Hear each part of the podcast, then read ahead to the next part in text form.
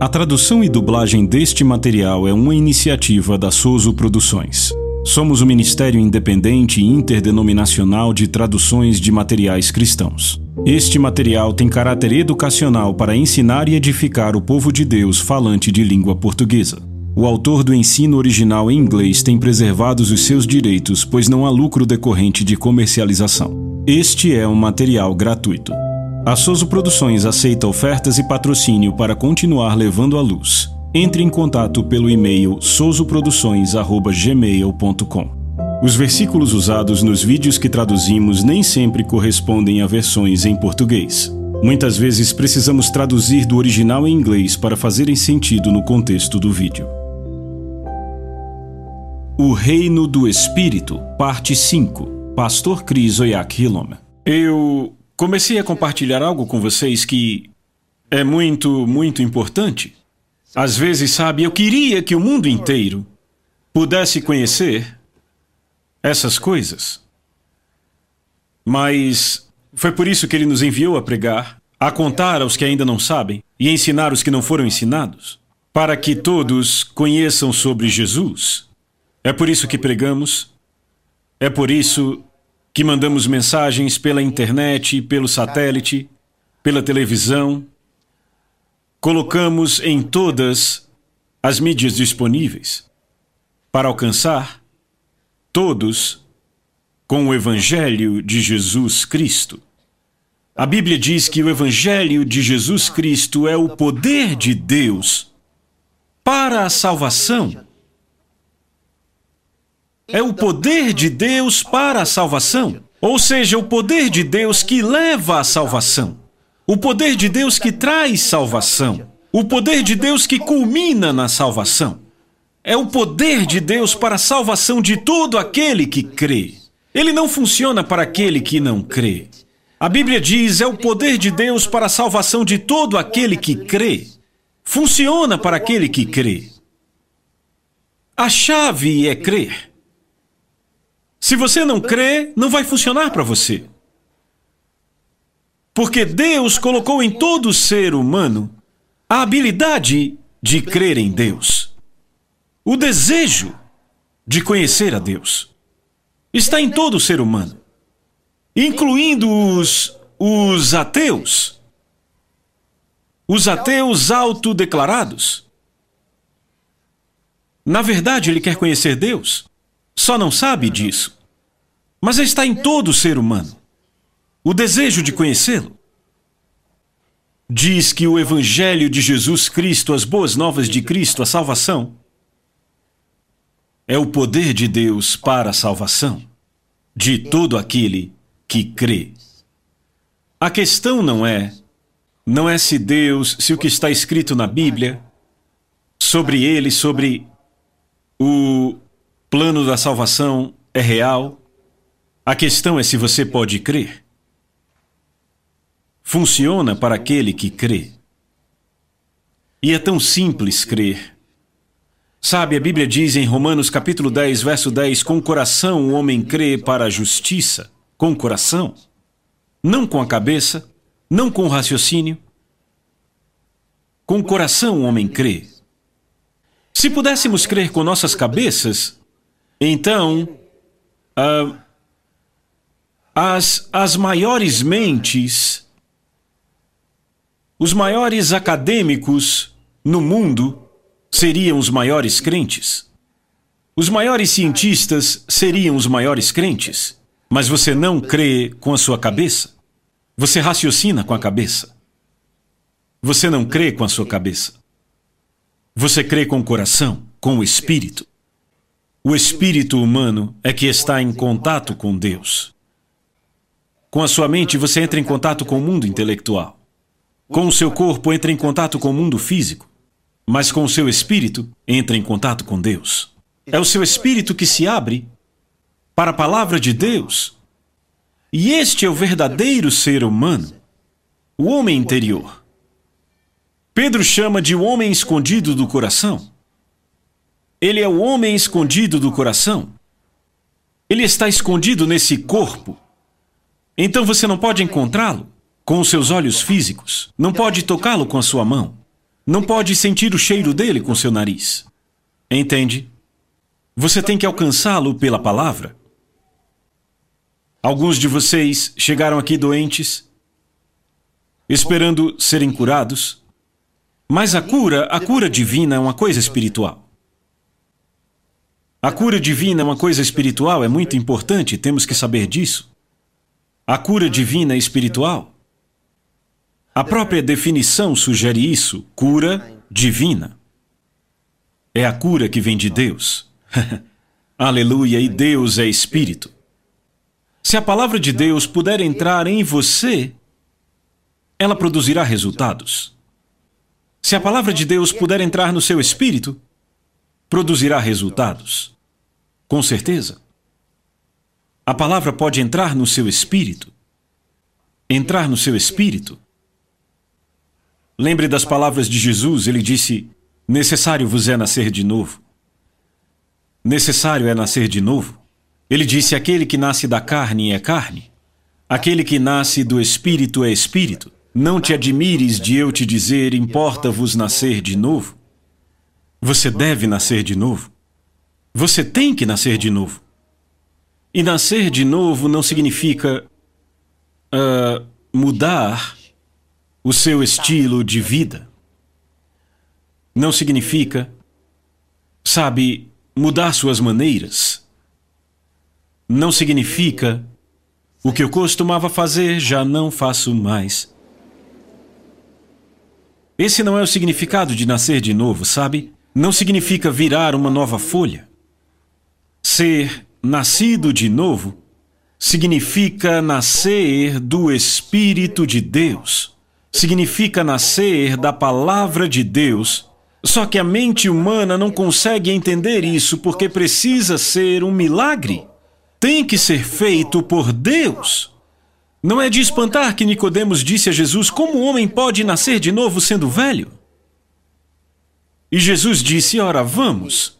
Você é mestre dos judeus? Um mestre em Israel e não compreende essas coisas? E Jesus sabia que o homem não conhecia. E ele cunhou uma nova terminologia para ter a atenção do homem. Ele não queria operar com ele no nível natural.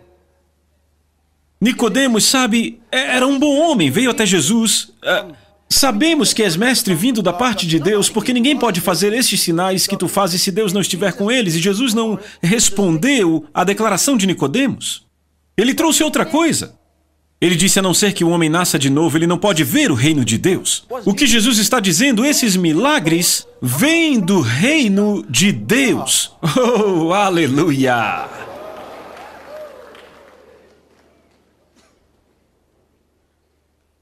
Se alguém não nascer de novo, não pode ver o reino de Deus.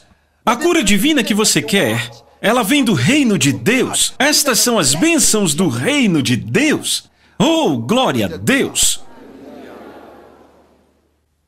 Saúde divina. Saúde divina. Não é de espantar que João tenha dito: acima de tudo, faço votos por tua prosperidade e saúde, assim como é próspera a tua alma. Ele disse: Eu quero isso para vocês. Paulo disse: O Senhor não nos deu espírito de covardia, de timidez ou de medo, mas de amor, de poder e de uma mente sadia. Meu Deus! Uma mente sadia. Ou seja, quando você nasce de novo, você deixa de ser um fraco de mente. Você se torna sadio. Podem ter te dado uma nota baixa na escola, mas depois que o Espírito Santo foi transferido à sua mente, você se torna um com um espírito excelente. Um espírito excelente. A Bíblia diz que o concílio de Israel se assentou para julgar Estevão, mas não pôde resistir à sabedoria com a qual ele falava. A Bíblia diz que o seu rosto era como o rosto de um anjo. Ou seja, estavam com os olhos arregalados para ele. Enquanto ele falava e se movia, olhavam para ele. Olhando para ele, ficaram com tanta raiva que o mataram. Aleluia! Uh! Glória a Deus! Deixa eu ler algo para vocês do livro de Efésios, capítulo número 4. Eu amo Jesus. Oh, eu me alegro tanto porque nasci de novo. O que será que eu estaria fazendo? Talvez bebendo em algum lugar, fumando em algum lugar, ah, perdendo dinheiro no jogo? Talvez um terrorista no Afeganistão ou algo assim? Eu fico me perguntando. oh, graças a Deus. Efésios capítulo 4, eu quero ler para você. A partir do verso 20. 22. Que retirem a respeito da antiga maneira de vida. Outras, outras traduções usam a palavra proceder, mas a melhor forma é maneira de vida. Que retirem a respeito da antiga maneira de vida o velho homem, que é corrompido segundo as concupiscências do engano, o velho homem.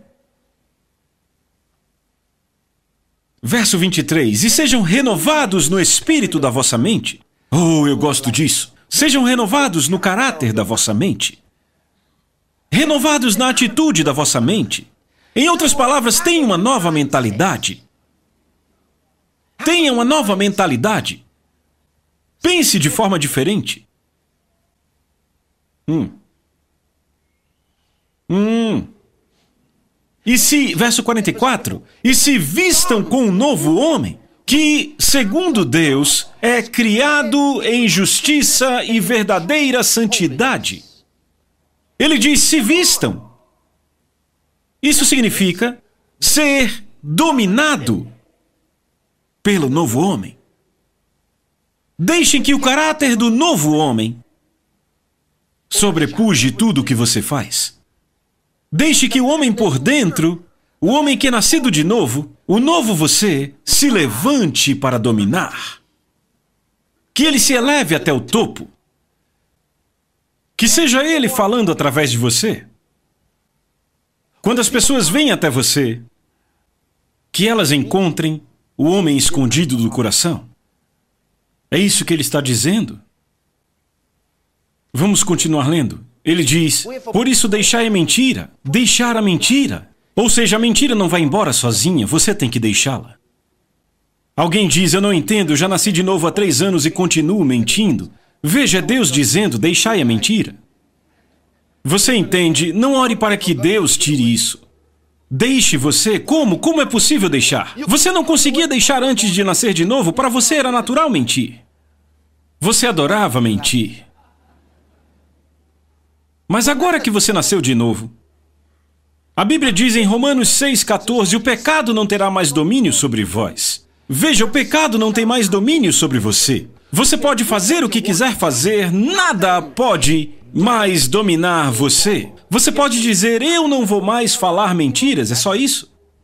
E você não precisa mentir de novo. Porque você disse que não mentiria. Você tem a habilidade de viver de acordo com a palavra de Deus.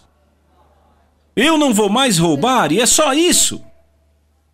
E porque você disse isso, todo o seu sistema, todo o seu ser vai responder. Não vamos mais mentir, suas mãos, seus pés, não vamos mais mentir, não vamos mais mentir. Sua natureza inteira é mudada. Aleluia! Da mesma forma, você pode dizer: Eu nunca mais vou ficar doente. Porque sabe, mentira é do diabo, roubar é do diabo, maldade é do diabo, e se você pode deixar tudo isso, você também pode deixar a doença e a enfermidade do corpo. Eu não vou mais ficar doente outra vez. Eu já contei como eu, eu sempre acabava no quarto, no quarto da minha mãe. Por uma razão eu adoecia. E eu acabava no quarto dela. Minha mãe não era médica, mas conhecia tudo de medicina. Ela sabia de tudo. Ela era médica da casa. Se tínhamos alguma queixa, mamãe sabia exatamente o que dar para nós. Isso é que era uma experiência com doenças. Você entende? Ela já sabia o que funcionava. E toda vez eu corria para lá, eu não conseguia comer nada. Você quer um ovo? Não. Ah! Aquele famigerado ovo eu não conseguia comer. Aquela situação e a carne. Eu queria carne, mas eu estava muito doente para comer. Não. E aí sabiam que eu estava realmente doente. Ele não está comendo ovo, não está comendo carne, está doente mesmo. Podia ser que eu fingisse, mas não sem comer isso. Você quer verdura? Um, um. Coma pelo menos as folhas. Um, um. Feijão? Um, um. Arroz? Um, um. E pão e ovo? Aí sim.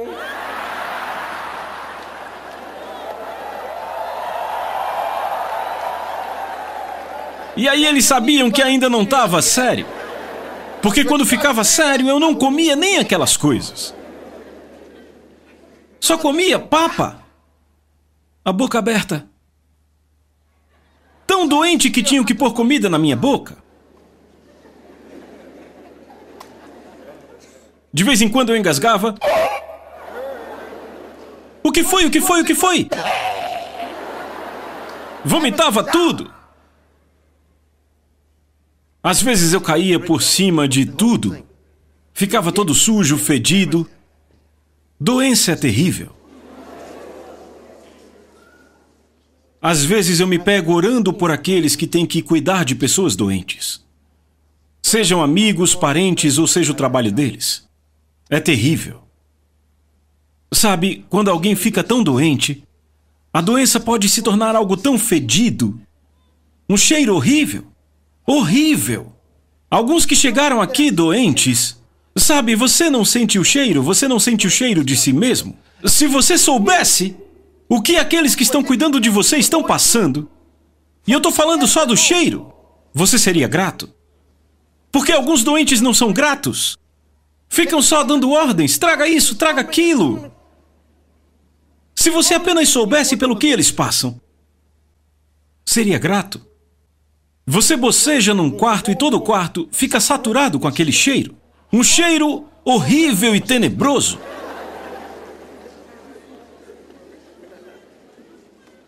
É um fato. Você tosse, você cospe, sua saliva está terrível. Só estou dizendo isso para você entender o que os outros passam, os que cuidam de você. Então, se tem alguém do teu lado que cuida de você, você deve sussurrar obrigado. Porque até que você aprenda a ser grato, não pode ser curado. Eis aí uma verdade. Muitos não sabem disso. Aprenda a ser grato. Aprenda a agradecer pelo que fazem por você. Algumas pessoas doentes reclamam de todos na família, porque a pessoa agora não vai trabalhar, não vai para lugar nenhum, tem tempo para ficar sentada, notando o que todo mundo está fazendo, e então, sabe, elas ficam contra todo mundo, mentindo sobre todo mundo, têm tanto para falar sobre todo mundo, mas estão doentes. Você não está doente o bastante até que esteja pronto a parar todo esse mal. Jesus encontrou um homem que era paralítico, doente há muito tempo. Quatro amigos dele o trouxeram. Eles o puseram na presença de Jesus. A Bíblia diz que abriram o telhado se você estudar, vai descobrir que era a casa de Jesus, a própria casa dele. Tem gente que acha que ele não tinha casa, essa era a casa dele. Leia sua Bíblia com atenção, Marcos 2. Quebraram o telhado e desceram um homem diante de Jesus. Aquele homem doente não disse obrigado. Por tudo que os seus amigos passaram, quatro amigos que o carregavam. Sabe o que Jesus disse a ele? Não disse curado. Disse, filho, seus pecados estão perdoados. Não era a forma normal do mestre ministrar as pessoas? Ele não falava do pecado das pessoas quando ministrava para elas. Mas esse que quatro pessoas trouxeram, Jesus sabia que algo estava errado.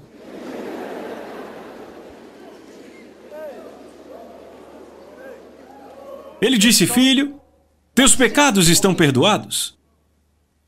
Depois disso, ele disse: Levante. E o homem foi curado. Se você está doente aqui hoje e tem sido ingrato, teus pecados estão perdoados.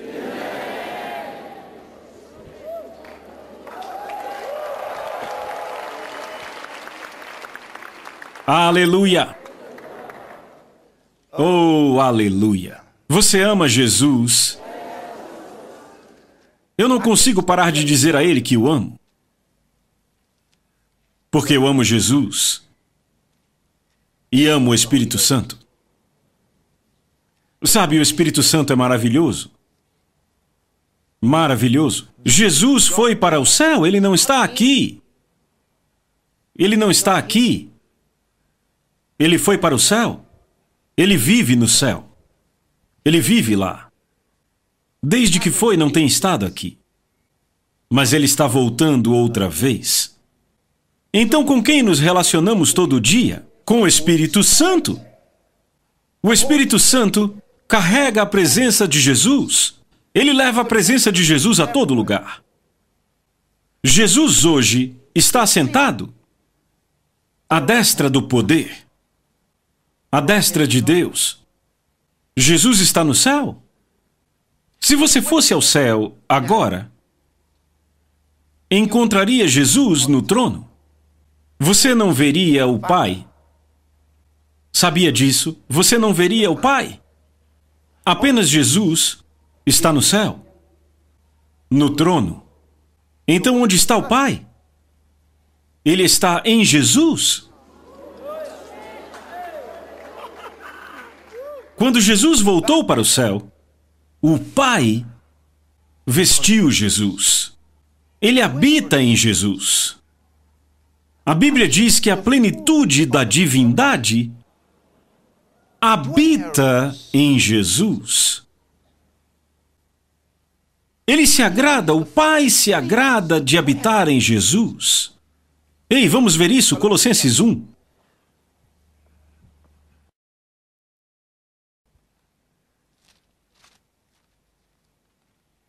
Você encontrou?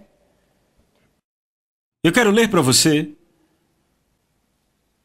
do verso 14, capítulo 1, Colossenses, em quem temos a redenção pelo seu sangue, a saber, o perdão dos pecados, o qual é a imagem, falando de Jesus, a imagem do Deus invisível, o primogênito de toda a criação.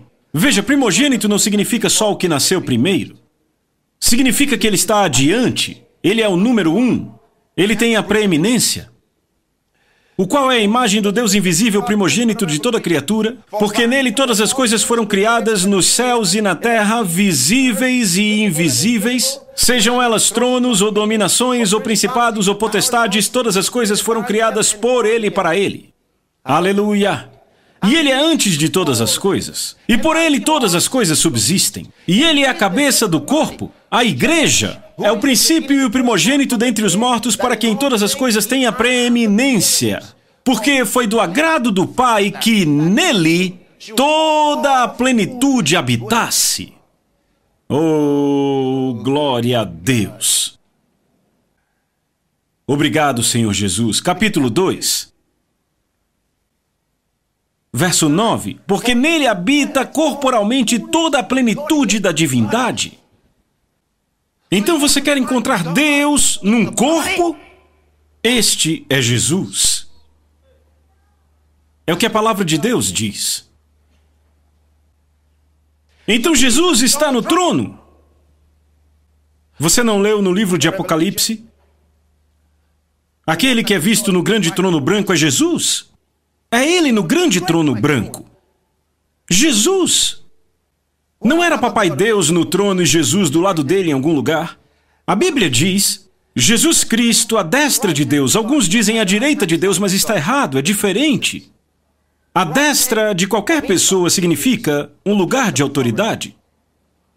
Então a Bíblia não diz que Jesus está sentado do lado direito de Deus. Sabe, tem esses desenhos que fazem, colocam Papai Deus no trono e Jesus. Jesus Cristo ao lado direito dele, e então o Espírito Santo como um pássaro, voando sobre a cabeça dele, algo assim. Ei, o Espírito Santo, eu já disse, o Espírito Santo não é uma pomba, não é um pássaro. É um insulto representar o Espírito Santo com uma pomba. É errado. Não importa há quanto tempo fazem isso, continua errado. Dizem, mas ele desceu com a forma de uma pomba. Não. O relato de ele ter descido como pomba, refere-se ao ato de descer dele. Ok? Não que o Espírito Santo tenha a forma de uma pomba. Lucas 3 diz que ele desceu em forma corpórea. O que significa?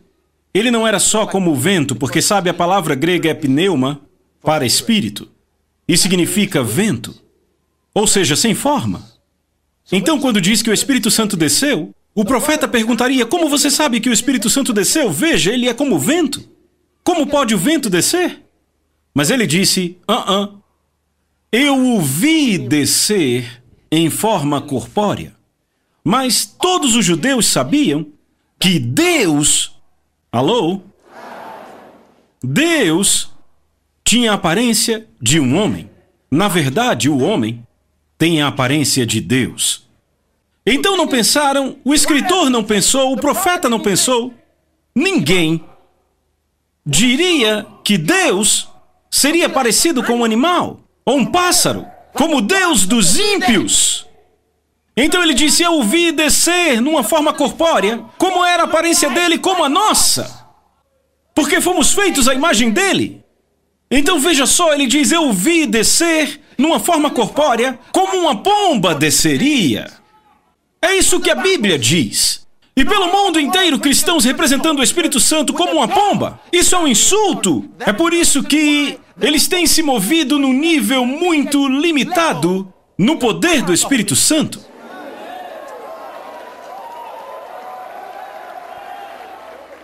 Vejam os logotipos deles. Um monte de logotipo de ministérios por todo o mundo, igrejas. Eles têm uma cruz e um pássaro. Está errado. Está errado. Sabe, e a Bíblia diz que os tempos da ignorância Deus não considera, mas agora ordena a todas as pessoas em todos os lugares que se arrependam. E foi por isso que ele me enviou para dizer a você que já está na hora. Porque sabe, nos últimos dias, ele vai ajuntar o povo dele, você entende? Ele está construindo sua igreja. A Bíblia diz quando o Senhor reconstruir Sião e se manifestar na sua glória. Então, o tempo se aproxima. Jesus virá em breve, mas ele tem que se livrar de toda essa bagunça na igreja. E então ele me enviou. Aleluia! Glória a Deus. Então, Papai Deus habita em Jesus. Oh, eu gosto disso. E onde está o Espírito Santo? O Espírito Santo não está no céu? Ele deixou o céu e veio aqui para baixo, para a terra. Ele veio no dia de Pentecostes e tem estado aqui desde então. Ele é o chefe da igreja hoje. É ele que está nos guiando para não perdermos Jesus. Sabe, Jesus esteve com os apóstolos e ele fez coisas maravilhosas. E ele foi uma bênção tamanha para eles. Sabe, a Bíblia diz que ele era o consolador deles. Jesus era o consolador deles. Do hebraico Goel, era o Goel deles. Você entende? Oh, sim, ele era o consolador, o redentor do reino. E a Bíblia nos diz, a Bíblia nos diz o que Jesus disse quando estava prestes a ir. Ele disse: Orarei ao Pai e ele vos dará outro consolador. Ou seja, ele era o consolador. Outro consolador. Jesus era o consolador deles. Agora ele oraria ao Pai e ele daria a eles outro consolador. Alos paracletos. Outro é alos, ou seja, outro do mesmo tipo. Não heteros paracletos, mas alos paracletos. Outro do mesmo tipo. Então, o paracleto veio. Ele é o Espírito Santo. Quer saber? Ele é outro do mesmo tipo. Qual é o nome dele? Oh. O nome dele não é Espírito Santo. Mas ele responde quando chamamos de Espírito Santo, assim como Jesus responde quando dizemos Senhor, eu te amo. Ele sabe que estamos falando dele. Então, Espírito Santo, eu te amo. Ele sabe que você está falando dele, mas esse não é o nome dele. Deixa eu te mostrar algo. De um ponto de vista natural, ok? Para você poder ter uma ideia. Quando a mulher casa com um homem, em algumas partes do mundo, porque tem outros lugares em que isso é diferente, mas quando uma mulher casa com um homem em algumas partes do mundo, como aqui, ela abandona o seu nome e ela pega o nome do marido com quem ela casou. De fato, muitas vezes nem chamam ela pelo primeiro nome. Se ela casou com o Sr. Johnson, ela se torna a Senhora Johnson. E quanto ao nome dela, se foi? Para onde? Está dentro desse agora. Então, ela responde. Ela responde pelo nome Johnson. Então ela é a senhora Johnson. Então você diz: Isso pertence a Johnson. Ela sabe que está falando dela. Porque ela responde ao nome Johnson. Ela o recebeu quando se casou com aquele homem. Então é fácil de entender. Como até alguém que tinha um nome antes pode se livrar desse nome e responder pelo nome de outra pessoa. O Espírito Santo atende pelo nome de Jesus. Quando você chama pelo nome de Jesus, o Espírito Santo entra em ação.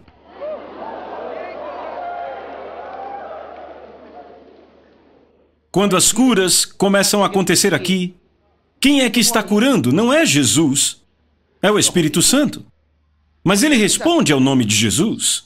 É ele que está aqui conosco. Jesus disse que ele habitaria conosco para sempre. Então ele está aqui conosco.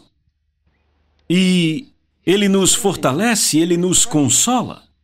Sabe, às vezes, na jornada da vida, coisas podem ser desafiadoras para a sua fé no seu estágio de crescimento.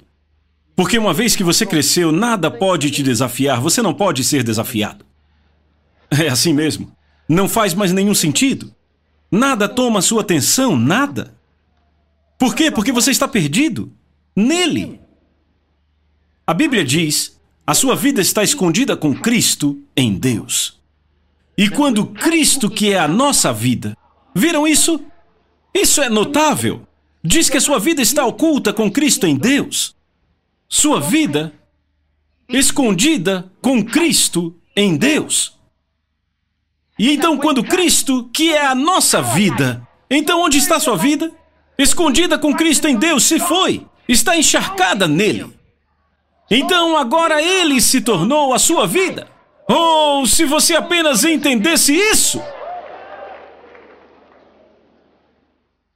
Como a doença pode tomar conta do seu corpo quando você entende isso? Não pode, não pode. Não, não, não, você não pode continuar com essas dores. Você não pode estar estar oprimido pela doença e pela enfermidade. Cristo se tornou nossa vida. Paulo disse: Eu estou crucificado com Cristo. Logo já não sou eu quem vive, mas Cristo vive em mim. E a vida que eu vivo agora no corpo, eu vivo pela fé do Filho de Deus, que me amou e se entregou por mim. Eu vivo pela fé do Filho de Deus. Eu posso pregar por um mês inteiro todo dia sobre isso. Sabe o que isso significa? Significa que eu não estou vivendo pela minha fé, eu estou vivendo pela fé daquele que me viu e disse: Eu vou fazer algo de você. E eu digo, Senhor, significa que você tem essa fé toda em mim? Eu não sabia que eu era alguma coisa, mas ele falou sua fé. Filhinhos, vós sois de Deus, e os tende vencido, porque maior é aquele que está em você do que aquele que está no mundo. Você os venceu. Eu não estou tentando vencer circunstâncias, eu já as venci. Eu não estou orando para ser vitorioso, eu sou vitorioso. Aleluia! Não estou tentando ser bem-sucedido, eu sou bem-sucedido! Ei, glória a Deus! Veja, o segredo sobre o cristianismo é que nós já somos o que Deus disse que somos. Mas a maioria dos cristãos está tentando ser o que eles já são, tentando receber o que eles já têm. Esse é o problema. Tentando se tornar vencedores, tentando ser vitoriosos, tentando vencer. Você não precisa de tudo isso. Apenas seja quem e o que você já é, é. Você entendeu? Eu não estou tentando ser curado. Eu não quero ser curado. Eu já, já recebi a minha cura. De fato, isso é quando eu era bebê. Ah. Sabe, a Bíblia diz que a cura é o pão das crianças. Quando você se torna um homem, Paulo disse: quando eu era criança, eu agia como criança. Eu me comportava como criança, falava como criança. Mas quando me tornei homem, deixei as coisas de criança. Deixei de lado as coisas de criança.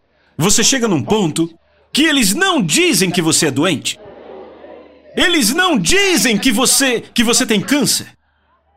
Você se levanta. Esses são aqueles sobre os quais já falei. São aqueles por quem toda a criação está esperando. Diz a ardente expectativa da criação. Ardente expectativa é uma palavra grega composta. Ela é tão grande que eu não quero nem morder a língua. Ela é bem grande, mas o que significa é o seguinte: significa esticar o seu pescoço, levantar sua cabeça em expectativa, tentando ver alguma coisa. Esse é o significado, a tradução não conseguiu pegar tudo. Então diz ardente expectativa. É aquele tipo de expectativa que você estica o pescoço pela janela tentando enxergar algo, sabe? Alguém chega e diz: Alô, você está esperando por algo? Oh, sim! É como algo que, que, que eu ainda não recebi. Toda a criação está esperando. Ardente expectativa pela manifestação dos filhos de Deus, os ruios de Deus. Aleluia! Eu disse aleluia! Oh, glória a Deus! Se Cristo está em vós. Ele disse: Cristo está em vós. Romanos capítulo 8, verso 10. Se Cristo está em vós. Se Cristo está em vós. Oh! Ai, ai, ai, ai, ai. Se te dissessem que existe um super remédio que qualquer um pudesse tomar e que este super remédio mataria qualquer coisa e te livraria de qualquer doença, eu acho que todo mundo ia querer. Sabe, estaria em todas as casas o super remédio. Teria comerciais em todos os canais de televisão o super remédio. Todos os jornais diriam super, super remédio. Você mesmo sairia falando? Super remédio. Você já ouviu sobre o super remédio? Ligaria para alguém? Alô? Você experimentou o super remédio, super remédio? Tem um super remédio? Você ficaria tão alegre por conhecer esse super remédio? Todo lugar, super remédio, super remédio. Eu te digo, existe um super remédio. Chama-se Cristo. Se Cristo está em vós, aleluia! Ele diz: se Cristo está em vós, embora seu corpo esteja morto por causa do pecado, o Espírito dá vida a ele por causa da justiça. Alguém pode gritar amém?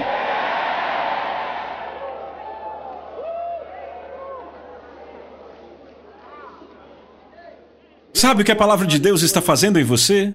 Agitando o seu espírito. Sabe, às vezes, quando medito na palavra de Deus, eu pego a minha Bíblia e começo a gritar, e eu saio correndo, oh Senhor Jesus, eu recebo tudo isso, ai, ai, ai. Ei! Ai! Sabe o que eu estou fazendo? Estou respondendo a essa palavra. Respondendo a essa palavra, cada fibra do meu ser, cada osso do meu corpo, cada célula do meu sangue, cheio do Espírito Santo. Senhor, eu estou cheio. Senhor, eu estou cheio do Espírito Santo. Uh! Aleluia! Sabe, se você tem o Espírito Santo, não consegue ficar parado. Pai, nós, teu povo precioso, não somos nada diante de ti. Que papo é esse? Esse é o santo.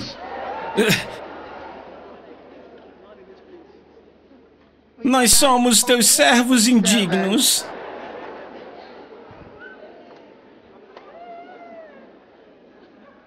Não merecemos estar na tua presença.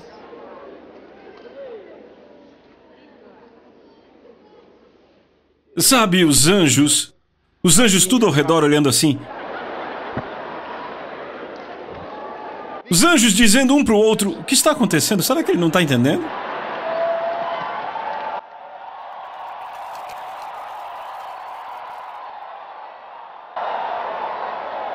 Aleluia! Quando você se torna um homem no reino do Espírito, ele diz: Vede por motivo de toda alegria. O passardes por vários testes é motivo de alegria. É motivo de alegria. É motivo de alegria. Sabe, Satanás, quando você dá a Satanás uma brechinha, você se dá mal. Não acomode dor de cabeça. É só uma dor de cabeça, nada demais, só uma dor de cabeça, certo? Espere aí. Até que se torne enxaqueca. Até que você não consiga mais dormir. E ele continua empurrando. Até que você não consiga mais mexer uma mão. Era uma dor de cabeça. Só uma dor de cabeça. Aí passou a enxaqueca. Até que a mão não se mexe mais. E aí você diz: Ah, é só uma mão. Na verdade, eu sou bem ativo. E aí perde o movimento de uma perna e começa a andar de lado. E se algo não for feito, se algo não for feito, ele pega outra. E aí você fica de cama e fica ali. Não! A Bíblia diz: não deis lugar ao diabo. Não deis lugar. Eu não quero dor de cabeça nenhuma, não quero nenhum resfriado ou febre, não quero nenhuma tosse. Sabe, tem gente que tosse o tempo todo. Terrível. E elas apenas aceitam isso. Ah, é normal. Não é normal, tem algo errado. Dizem, ah, é só um vírus. Aham. Uhum. Não dê lugar a isso no seu corpo. Livre-se disso. Eu me recuso a acomodar tosse. Em nome de Jesus, eu sou filho de Deus! Diabo, eu não sou uma pessoa comum. Eu sou cheio do Espírito Santo. Esse corpo é o templo do Espírito Santo. Eu me recuso a acomodar doença.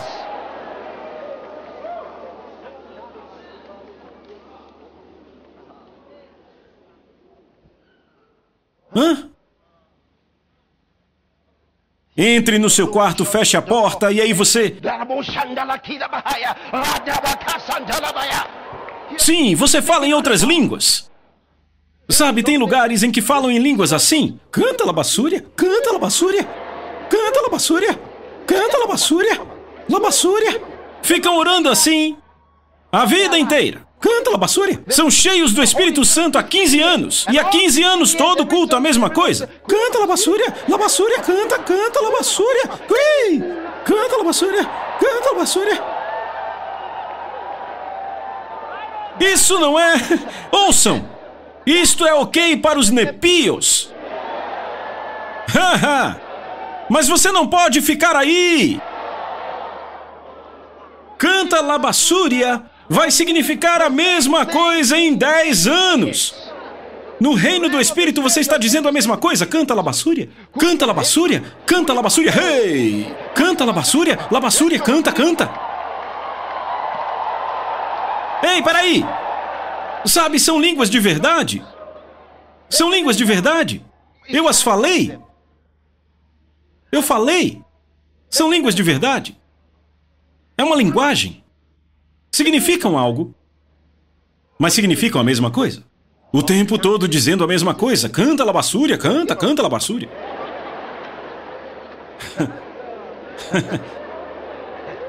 Sabe, alguns anos atrás, alguém me encontrou e disse: Eu nunca conheci, nunca conheci alguém que orasse mais do que isso.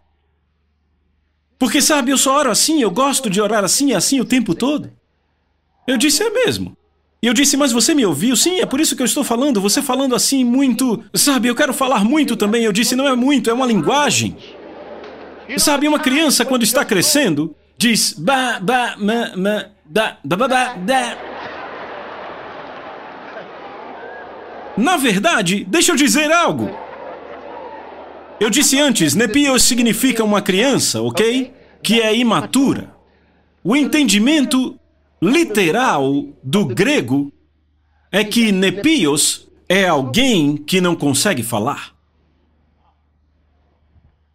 Significa primariamente alguém que não consegue falar. Porque a raiz vem de palavra. Dizer. Uma palavra. Então, nebios é o negativo. Alguém que não consegue falar. E não é uma pessoa muda. Acontece pela razão da sua imaturidade. Ainda é uma criança. Não tem idade para falar. Não consegue falar. Então, no reino do Espírito, não conseguem falar. Não conseguem falar a língua espiritual. Então, quando acontecem de falar em línguas, lá vão eles, cantam. Alguns ficam. Uma vez eu encontrei uma pessoa, uma pessoa que estava sempre.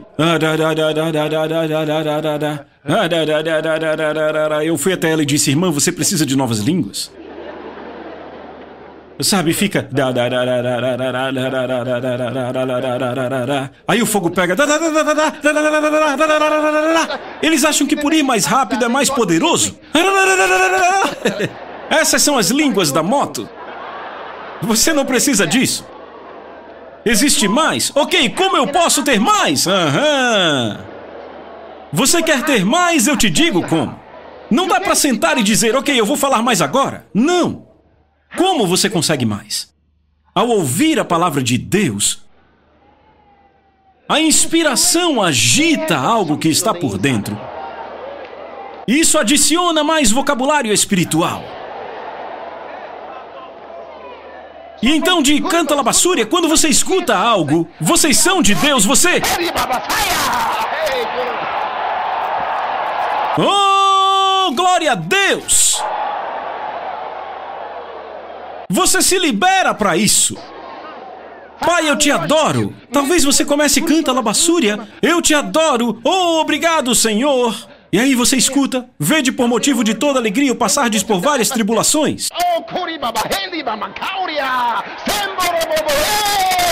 As novas estão vindo.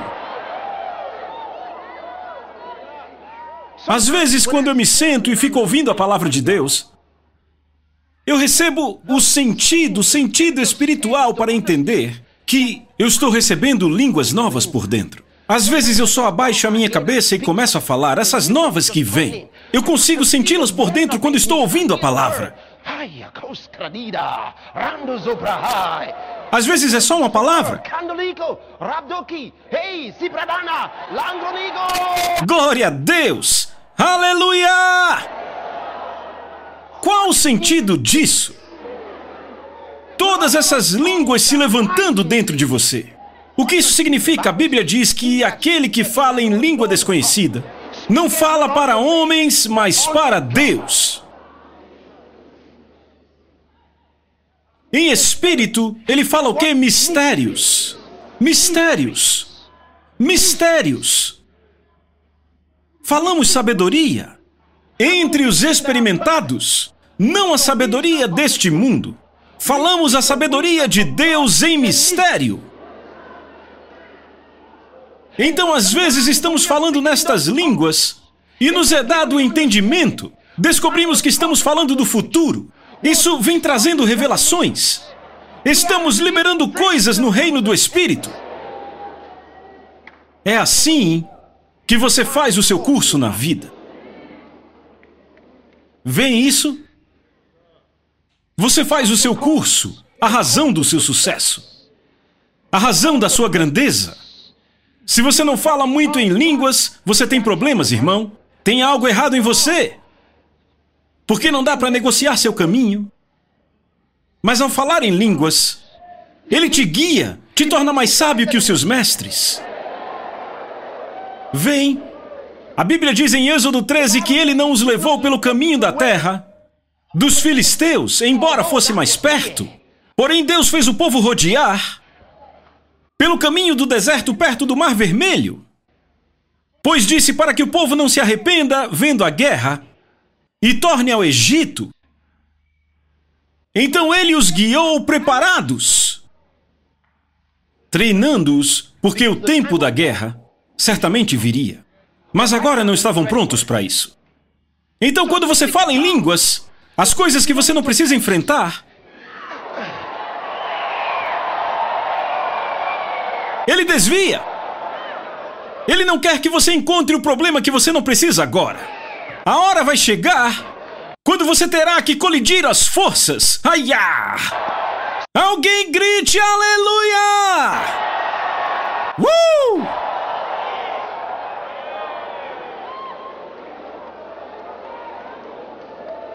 Você fala em línguas e fica como quem sonha, voando nas asas da águia. Jogaram algo em você, mas erraram. Ei! Lá vem uma seta do outro lado, eia! E então, depois que ele já te treinou, agora que você já esteve como Davi, naqueles arbustos, um leão veio, um urso veio, agora você está pronto para o velho Golias.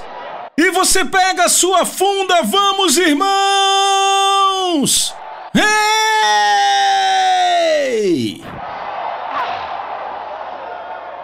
Agora você não tem mais medo. Olhe para Davi, ele disse a Golias: Você vem contra mim com espada, com escudo e com a lança. Mas eu vou contra você, em nome do Senhor dos Exércitos o Deus dos exércitos de Israel. Oh, glória a Deus! Ele não está intimidado por Golias de Gate. Ele não se importa que todo o exército filisteu está ali diante dele. Ele não tem mais medo. Todo o exército israelita com medo. O rei está com medo. Só Davi, 17 anos, em pé diante desse homem. Esse homem que parecia uma montanha.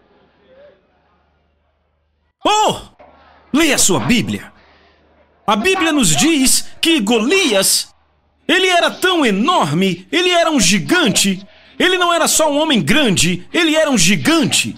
Não um homem grande. Um homem grande é pequeno demais para Golias. Ele era um gigante. Havia cinco deles. Golias tinha quatro irmãos. Eles eram filhos de um conhecido guerreiro. Enaque.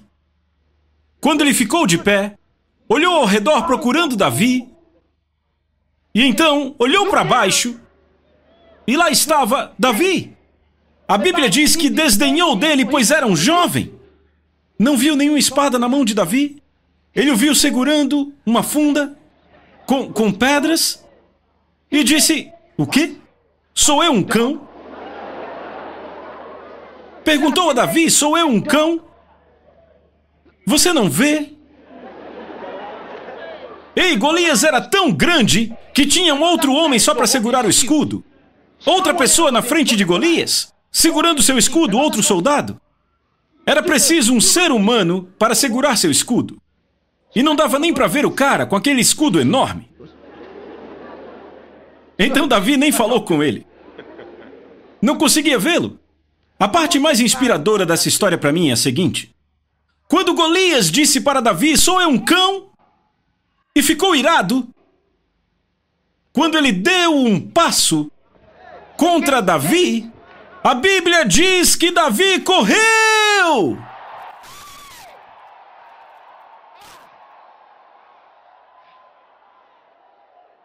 Davi correu na direção dele. Quando ele deu um passo em direção de Davi, o jovem correu contra ele e lançou aquela pedra.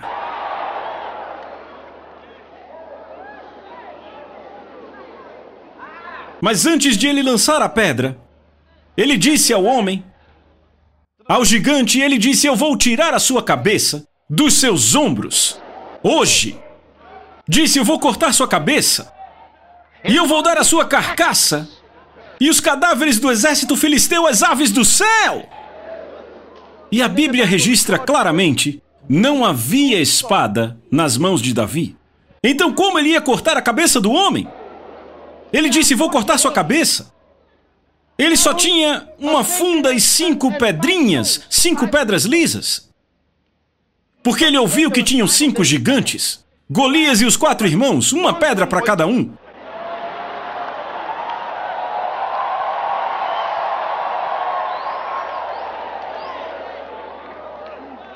Mas depois que ele matou Golias, todo mundo fugiu. Eu vou tirar a sua cabeça dos seus ombros. E quando ele correu em direção a Golias e jogou aquela pedra, foi direto na testa de Golias. O grande gigante de Gate caiu e a terra tremeu. Golias no chão, bom! Nocauteado no chão. E Davi correu ali e ficou em pé em cima dele. E os filisteus fugiram. Davi pegou a espada dele, a própria espada de Golias, e cortou sua cabeça. E levantou a cabeça!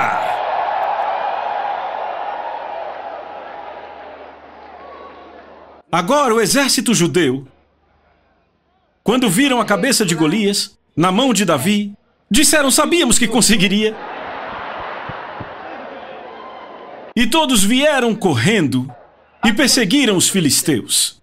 Três meses depois, você encontra a cabeça de Golias na mão de Davi.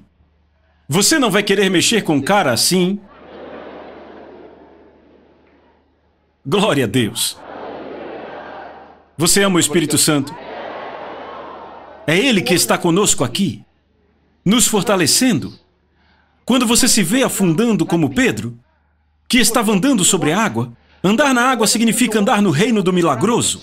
Você tem visto milagres em sua vida? As coisas têm sido maravilhosas, mas de alguma forma houve um problema. Problemas talvez na família, problemas talvez na igreja, problemas talvez nas finanças, talvez no emprego. E, como Pedro, quando você olha e vê as ondas se levantando contra você, as coisas pareciam tão boas, mas você tirou os seus olhos do Mestre e olhou para o problema, e aí começou a afundar. Sua fé começou a se afogar. E você, oh Deus, eu estou na luta. Sabe, às vezes, somos tentados a pensar que as grandes coisas que vimos não aconteceram de verdade. Talvez você estava sonhando. Talvez tenham inventado afinal. Talvez esse falar em línguas não seja de verdade afinal. Sabe que o diabo fica jogando mentiras assim? Pode dizer que sua salvação não foi real. Diz que essa Bíblia não está correta. Às vezes pode dizer o que você faria se todos os grandes cristãos que você segue se reunissem e dissessem que Jesus nunca existiu. O que você faria? Então sua fé cambaleia, afunda. Jesus estava de pé sobre as águas, esperando por Pedro. Mas Pedro estava afundando, e a Bíblia diz que Jesus imediatamente agarrou ele e disse: Simão, por que duvidaste? Por que duvidaste? Ele o pegou rapidamente.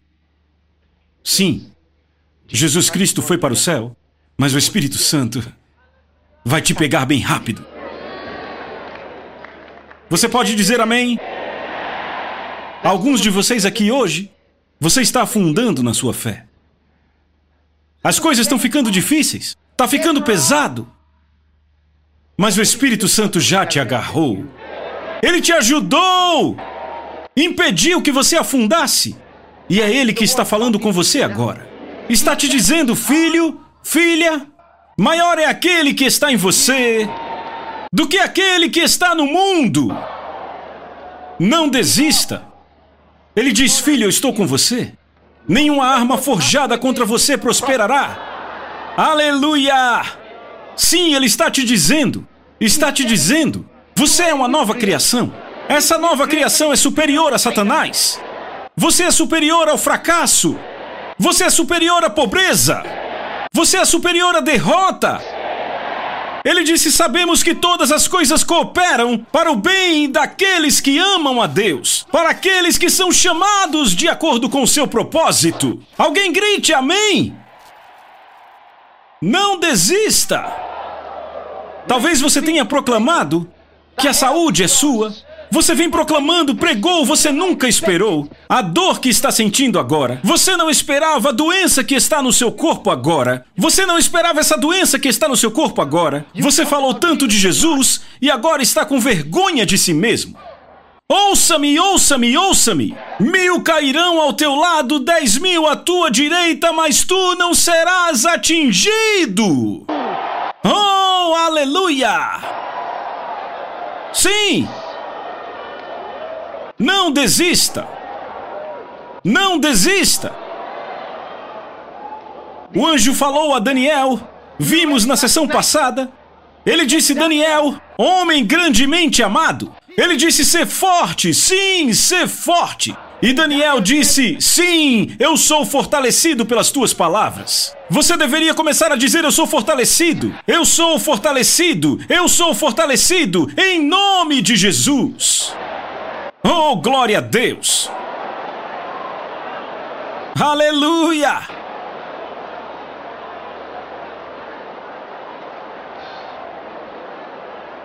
A Soso Produções convida você a se tornar um patrocinador.